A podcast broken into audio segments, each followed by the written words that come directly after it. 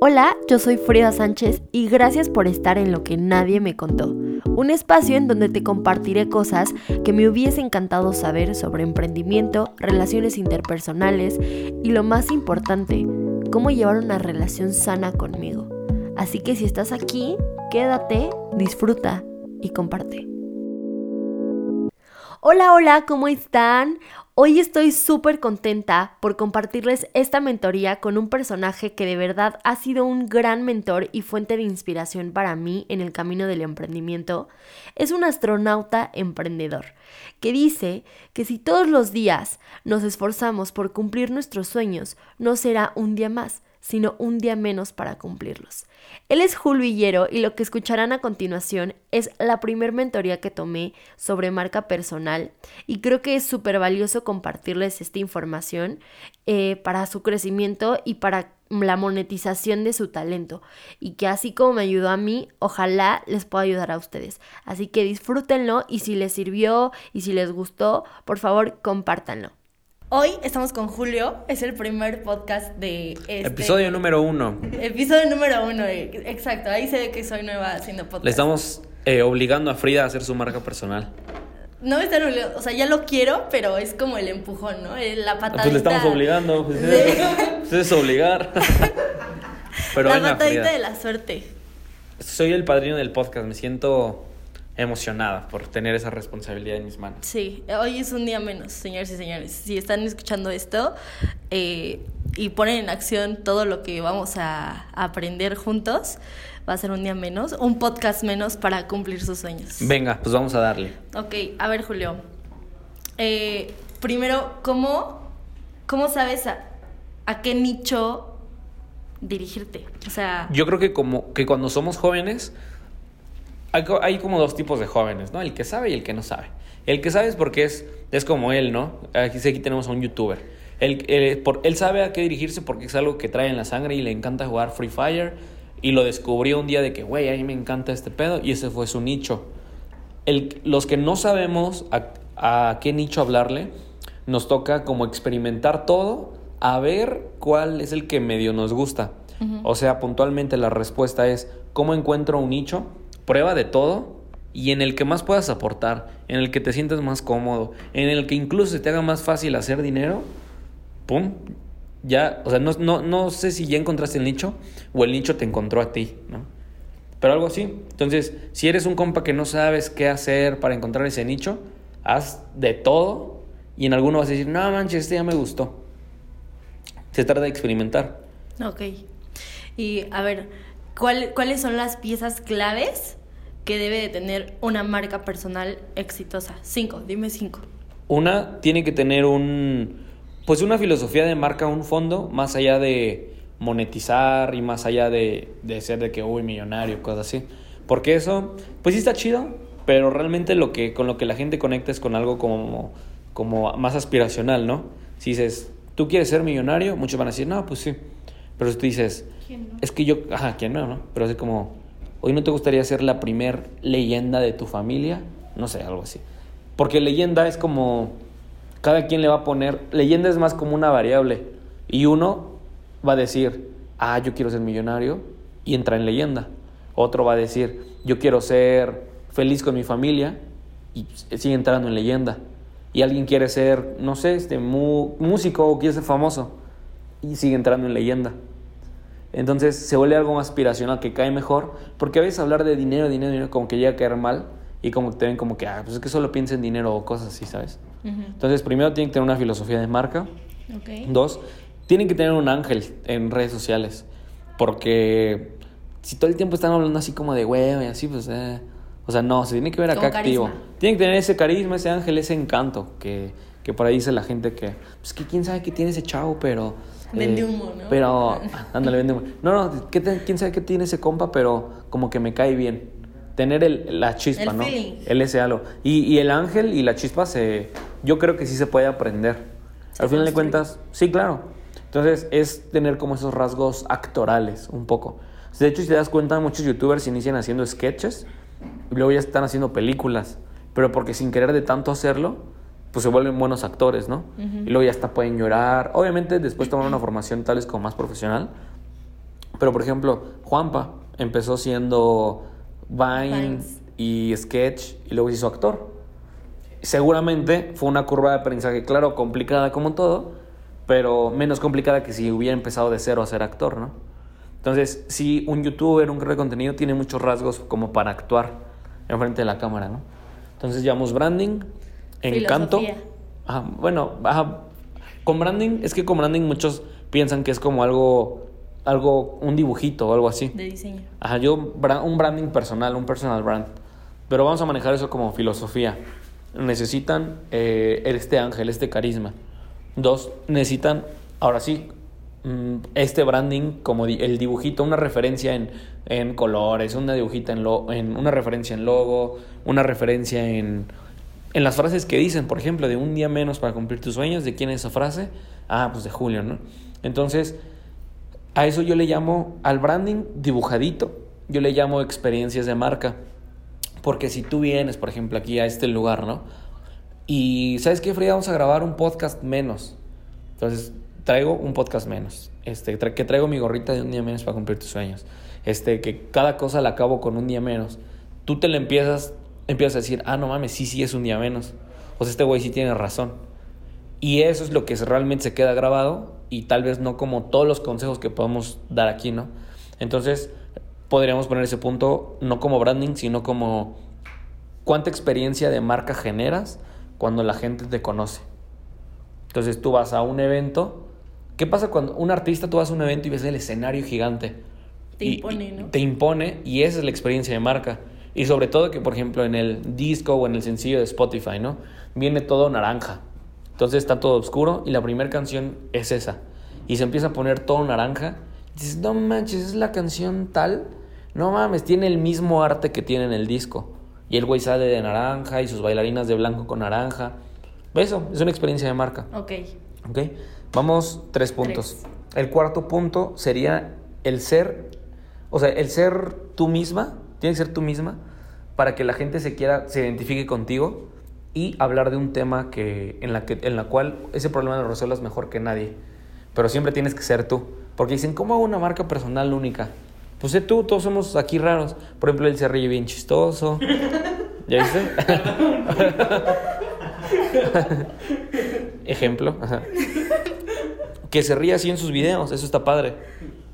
Que sea como él, o sea, genuinamente él es así. Ajá. Que no aparenten otras cosas, pero que resuelva un problema que solo él puede resolver así de bien. Entonces, que sea genuino. Y el punto número 5, yo sí diría el hecho de estar haciendo, pues, networking o colaboraciones mm, con gente de tu misma tribu. Para esto obviamente es tener una tribu, ¿no? Que yo lo pongo implícito en... O sea, yo doy por hecho que este pedo ya está, que una tribu ya está hecha. Ujú. Entonces yo pondría como el hecho de hacer colaboraciones con gente de la misma tribu, del mismo nicho, eh, porque ahí es donde se vuelve como que se comparten comunidad, ambos crecen. Entonces serían los puntos que yo diría para tener un buen personal brand. Ok. Ahora, supongo que, o sea, es muy importante pues alimentar esa marca personal con contenido. Claro. ¿Cómo te organizas? Porque no creo que diario estés diciendo, ah, este, le voy a dedicar diario tres horas a grabar contenido, ¿o sí? Pues sí, o sea, es que depende cómo se organiza el creador de contenido. Antes, yo sí, bueno, es que todo el tiempo estoy grabando contenido, todo el tiempo, o sea, ahorita de repente, ahorita va- van a traer unos pasteles, este, y vamos a grabar así como, no, no lo vamos a comer, pero vamos a grabarles, vamos a regalarlos, Eh, porque ella tiene una pastelería que se llama Deli Tutti, entonces, para crear este contenido de valor, lo que todos dirían es como, ah, pues hay que hacer pasteles, ¿no? Hay que enseñar a la gente a hacer pasteles. Pero con eso nos van a llegar reposteros. Lo que queremos es venderlos a la gente. Entonces, los pasteles no son tan caros, ¿no? Son, creo que el más caro costará como unos 400. Entonces son como 100 pesos. Hay unos de 70, ¿no? Entonces, vamos a regalar pasteles, así como a gente que vamos en la calle, y le vamos a llegar cantando las mañanitas. Como si fuera un reto así de un youtuber. Es lo que consume, pues, la masa, ¿no? Es entretenimiento. es entretenimiento. Entonces, lo que queremos es que se quede grabado el sabor que estamos regalando para que la gente vaya a preguntar eso a la tienda.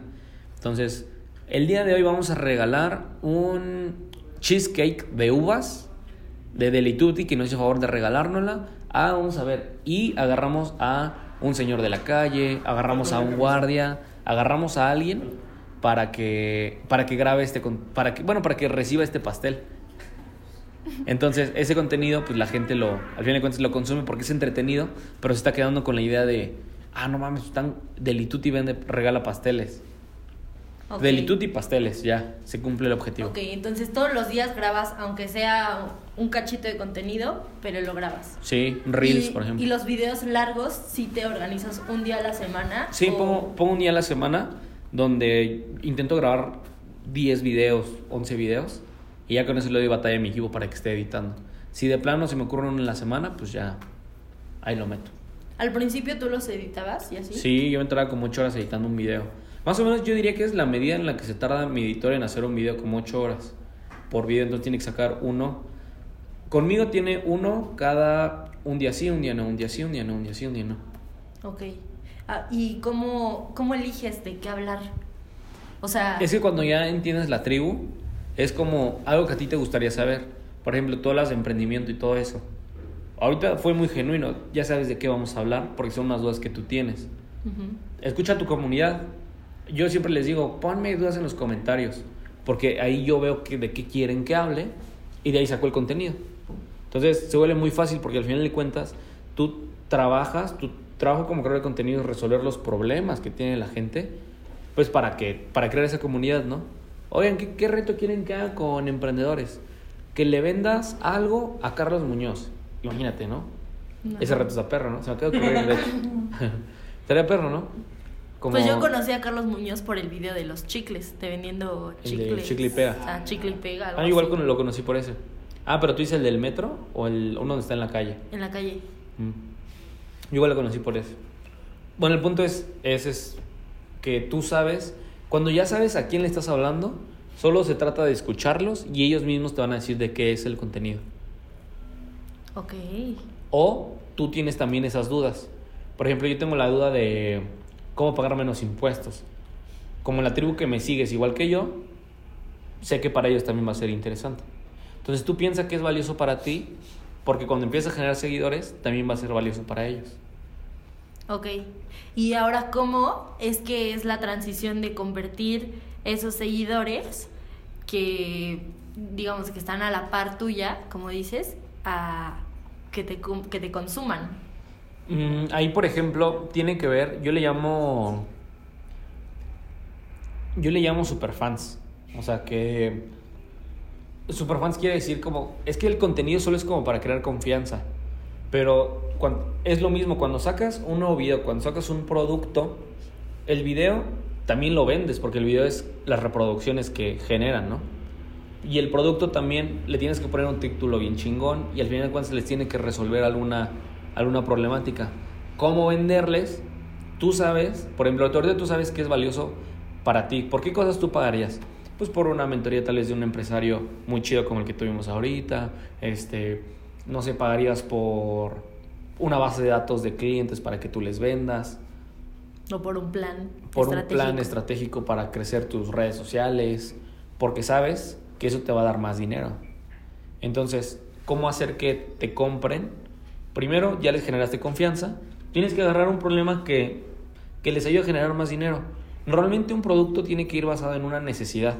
Si un producto que nosotros sacamos no está basado en o prosperar o sobrevivir, que son como los más fuertes, hay otros que son como conexiones humanas. Pero si no está, por ejemplo, en, en tu marca personal no está basada en prosperar o sobrevivir, te va a costar más trabajo venderlo. Por ejemplo, mm, sí, porque el ser humano como muy primitivamente, ¿por qué te juntas, por ejemplo, con el popular de tu salón? O te juntabas en la secundaria. Porque todos me volteaban a ver y no me sentía sola en ese momento. ¿no? prosperar o sobrevivir. That's Ajá. it, es eso. ¿Por qué te juntabas con los que con el que mejor jugaba fútbol? ¿Por qué querías ser equipo con el que mejor jugaba fútbol? Porque Pues porque ganar. iba a ganar, prosperar o sobrevivir.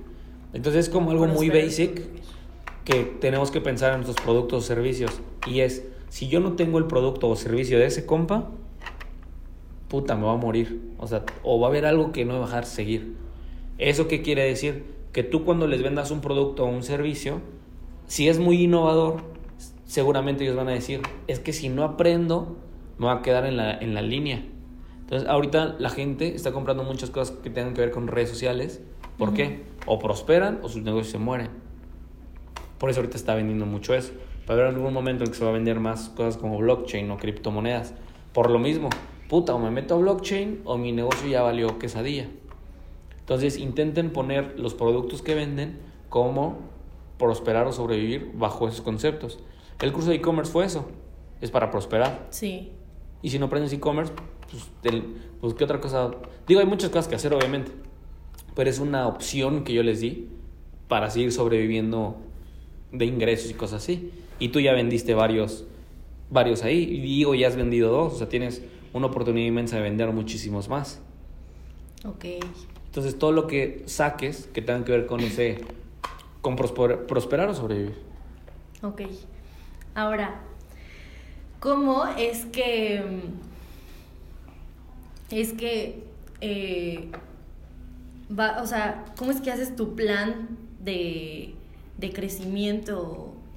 O sea, o, tienes, más bien, tienes muchos clientes, o sea, ahorita tienes muchísimos clientes que, que tú específicamente te contactaste con ellos y, y, lo cerraste.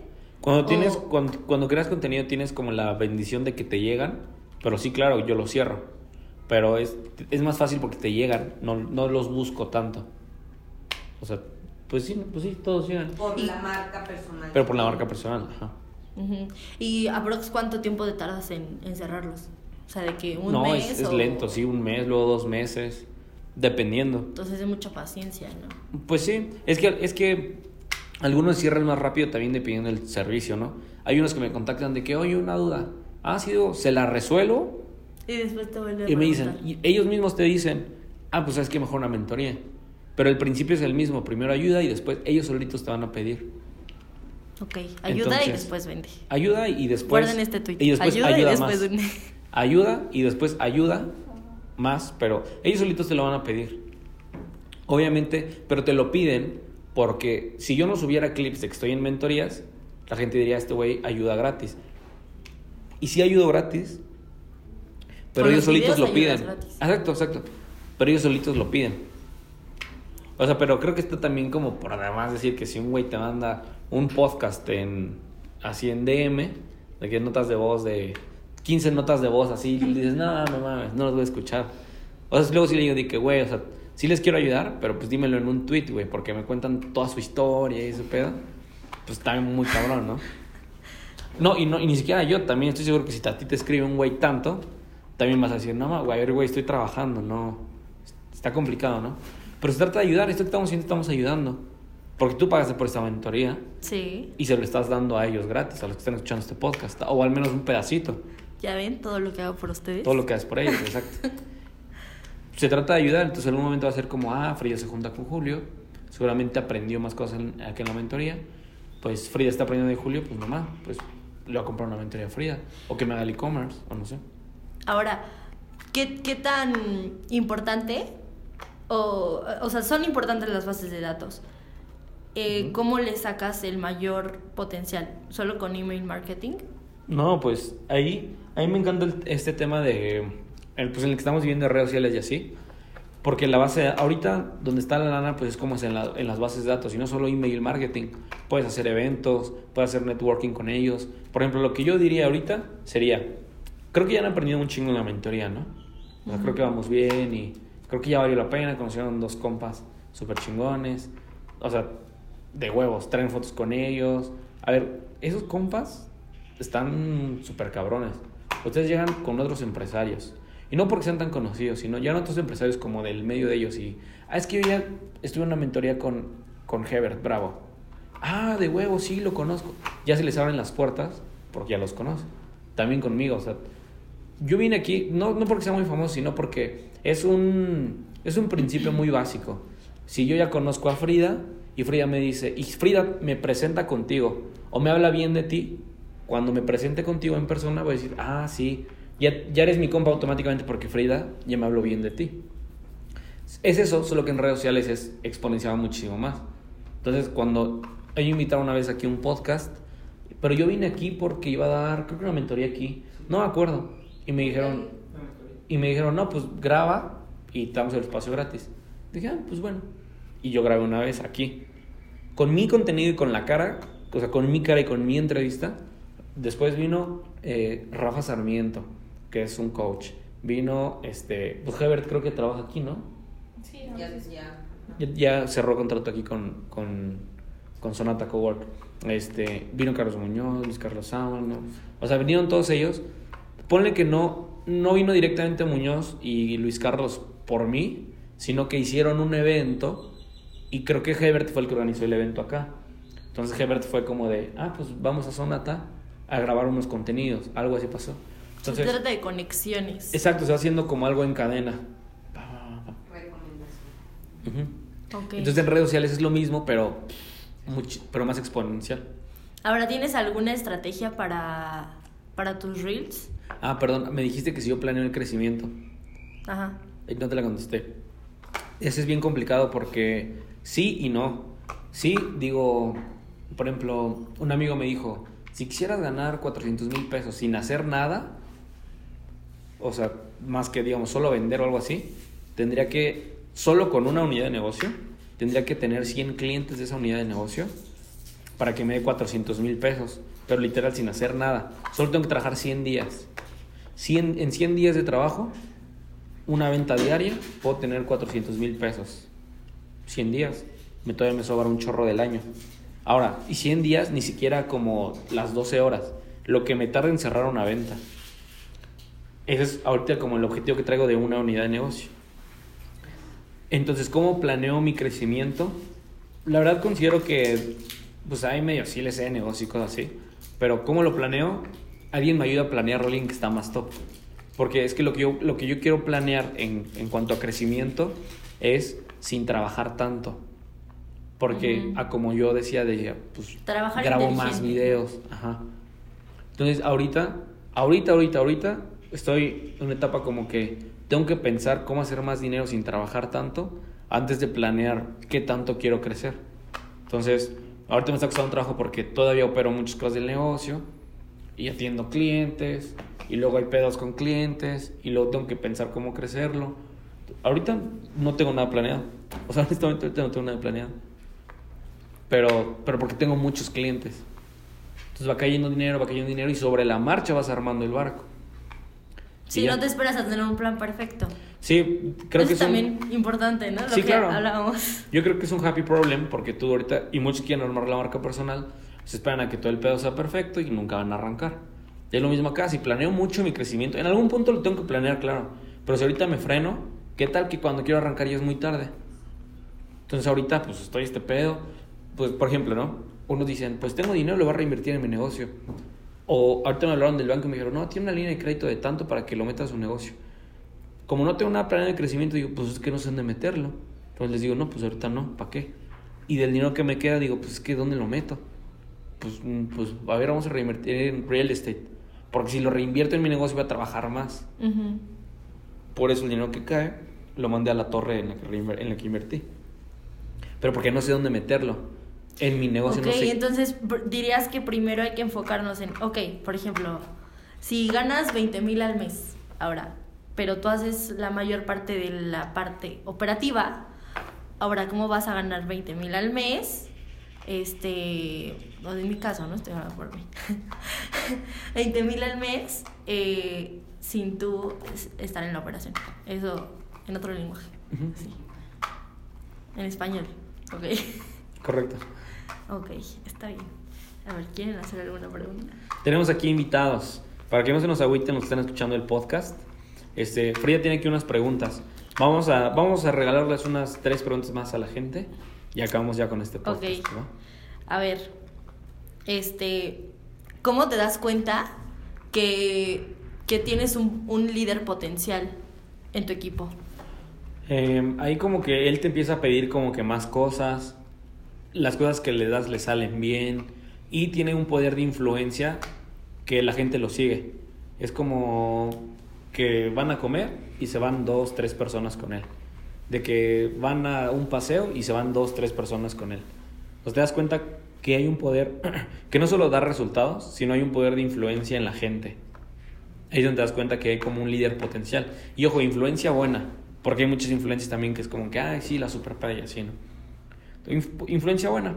Entonces, eso es muy importante, que la gente quiera jalar con él, porque a veces el líder es más porque conecta con la gente y a veces es bien mal operando. Entonces, más le pones a alguien que sea bien bueno operando, pero él es el que hace que el grupo funcione. Mm. Haces como un cerebro y un cuerpo. O algo así, ándale. Correcto.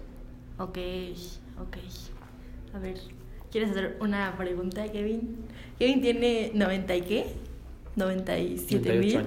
No, 97 mil seguidores. 90 mil. 90 mil seguidores en YouTube. Este, y tiene 17 años. Y gana muy bien. Gana mejor que yo a los 17. Muy ganan mejor que muchos emprendedores que van iniciando. Sí. Bueno, ¿cuál es la pregunta? y se ríe chistoso. ¿Tú recomiendas manejar todo tu contenido por tendencia? Bueno. ¿Recomiendas manejar tu contenido por tendencias o cómo recomiendas manejarlo? Sí está chido por tendencias, pero toma en cuenta que no todas las tendencias te van a hacer vender. Entonces yo creo que tiene que haber un equilibrio. Ahorita que estamos en Puebla, que la gente está cayendo con los topes y las ciclovías y ese pedo, podemos hacer contenido de eso, está chido y seguramente te va a pegar y te va a dar suscriptores. Pero tienes que ver qué tan valioso es ese suscriptor, porque a la hora que le quieras vender, y ahí es donde nos vamos a dar cuenta. Tal vez tienes 90 mil seguidores, pero si todos son chavillos y no desarrollas un buen producto para los chavos, aunque tengas 100 mil suscriptores y es un mal producto, digamos, como para ese nicho, te van a comprar 10. Porque puede ser que como es puro entretenimiento, la gente no tenga dinero para comprar ese producto. A cuando das contenido de valor, no vas a tener tantas reproducciones, pero te van a seguir 100 personas que tienen empresas. Les das un producto de 3 mil pesos, cagados de la risa te lo pagan. Entonces, recomiendo, sí, claro, hacer video viral es parte del. y de tendencias, parte del juego de las redes sociales, pero también de dar valor porque el valor te ayuda a monetizar y el otro te ayuda a aumentar seguidores. ¿Qué queremos? Pues los dos, seguidores y ventas. Entonces, pues es hacer los dos. Ahora que si ya tienes este canal con esta comunidad, no comentas. Yo cometí el error de que yo tengo 110 mil en YouTube, pero lo que yo hice es que empecé a hacer videos de emprendimiento en la cuenta grande. Entonces muchos em, ya ni veían los videos y yo solito maté mi comunidad.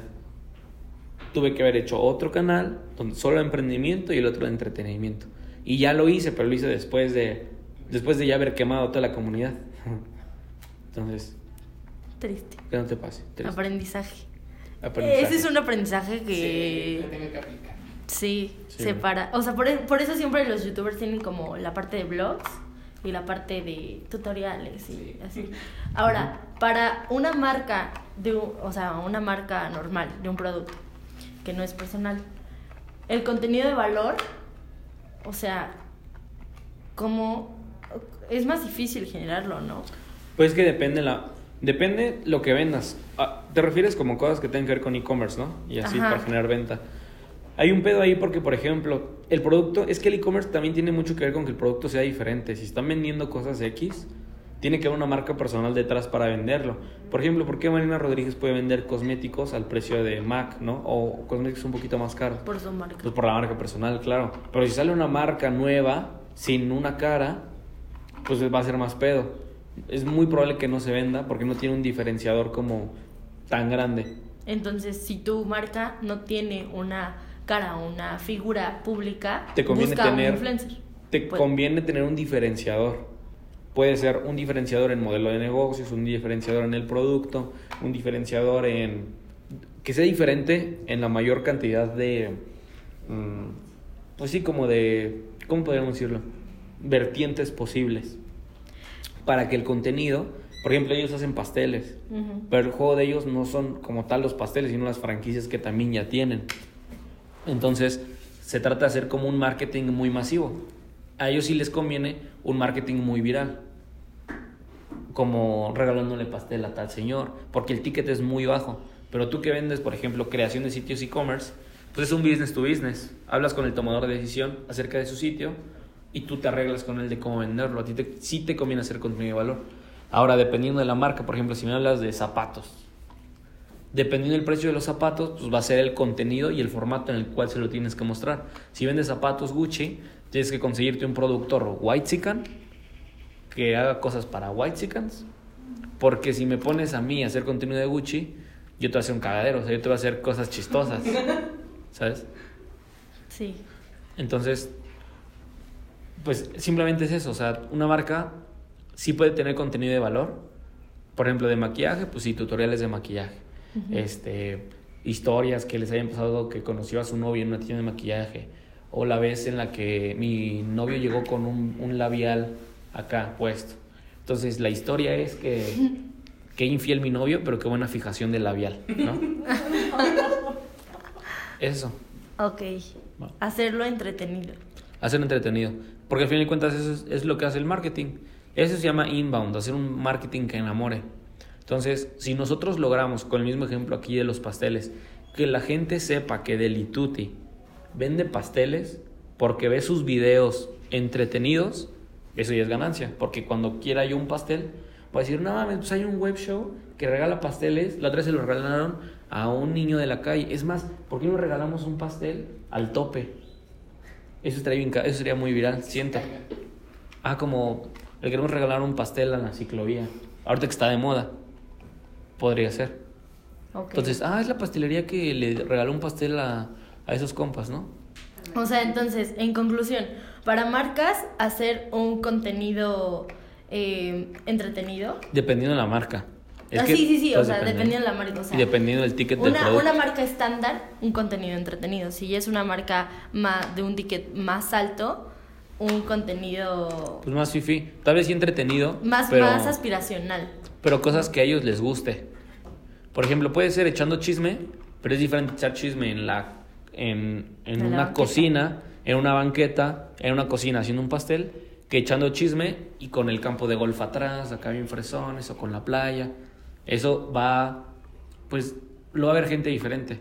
Porque, por ejemplo, si echas chisme y tienes un carro de Fórmula 1 atrás, ¿quién lo va a ver? Yo voy a decir, no mames, esa madre qué. Pero otro güey va a decir, ah, es el carro tal, Fórmula 1, lo corrió este güey en no sé dónde. es contenido que les gusta más a, a otro tipo de gente, ¿no? Ok. Y hasta aquí este episodio. Sí, hasta aquí, hasta aquí este episodio. Porque esta mentoría está muy buena. Ya llevamos aquí desde nueve y media eh, AM. Son las no sé qué hora sea, como las dos. Las dos. Ya me dijo cómo, cómo vender un millón con mi agencia. A ver, Julio, la última. ¿Cómo funcionan las escaleras de valor? Las escaleras de valor simplemente es como si fuera un edificio, imagínate un edificio y que tu marca personal es el portero del edificio. Tu edificio puede tener n número de pisos, ¿no? Y tú como portero, tú eres el llamativo. Tú, tú estás en la calle real y la gente va pasando. Entonces, si tú como portero les haces una invitación o algo que sea muy llamativo, la gente va a pasar a tu edificio. La escalera de valor entra tal cual en la escalera de un edificio. Le vas a decir, en el piso 1 le hacen un branding Ah, sí, sí, a huevo, yo venía por eso porque quiero sacar mi marca de ropa que se llama Beurini. Ah, de huevo. Te hacen el branding y en el piso del branding te dicen, oye, ¿qué va a hacer con su, con su branding? No, pues voy a abrir este, un e-commerce. Ah, oiga, pero si abre un e-commerce, le recomiendo que haga contenido primero. No manche poco. No, sí, le vas, vaya al piso 2. Y va al piso 2 de tu edificio. Esto, esta gente la va teniendo tus líderes. Y en el piso 2 de, ya, ya tenemos su contenido. El e-commerce lo hacen en el piso 3. Piso 3. Y así te vas dependiendo de los servicios. Oye, de las ganancias que tengas del e-commerce, tienes que tener un contador y pagarle a un corporativo pues para que te ayude a pagar menos impuestos, que te ayude con las pasarelas de pago, que te ayude a facturar las pautas, que te ayude a facturar todas las comisiones que te cobra PayPal y Stripe. Eso te lo hacen en el piso 10. Una persona va recorriendo todos los pisos. Se queda contigo más tiempo y obviamente el ticket que le vendes es muchísimo más alto. Porque le solucionas más. El trabajo del emprendedor es hacer más pisos. Y va a llegar un momento en el que vas a decir, ¿sabes qué? Pues ya no sé qué más venderle o ya demostré que aquí ya este güey ya no pasa de más. Ahora implica asociarte con los edificios de los lados. Ah, ¿quieres registrar tu marca de Beurini? No te la vayan a robar. En el edificio de aquí al lado te, la registran. y hay otro portero que es tu socio que va a hacer que se meta, mismas escaleras de valor, y el hecho de hacer como una sociedad o un arreglo es que cada piso que pasa esta persona, pues también te toque a ti una comisión de venta. Ok. Esa es una, esa es como explicado de otra forma las escaleras de valor. Entonces tienes que ser un portero muy llamativo, porque si metes una persona, pues te dejan más lana. Entonces, digo, puedes crecer, puede- los edificios son diferentes, es una forma de crecer. Otra forma es que, este te lo expliqué con que a una persona le vendes muchos productos. Ujú. La otra es tener un edificio que solo venda un producto, pero se lo vende a muchas personas. Esa es otra. Pero en el ejemplo no sería un edificio, sería más como un estadio. Tú llenas ese estadio de personas y les vendes un producto nada más. Pero ¿qué pasa ahí? ¿Qué crees que sea más fácil? ¿Llevar una persona al edificio o llevar 10 mil al estadio? Adquiriendo clientes, el del estadio es más caro, porque tienes que meter más gente. Sí.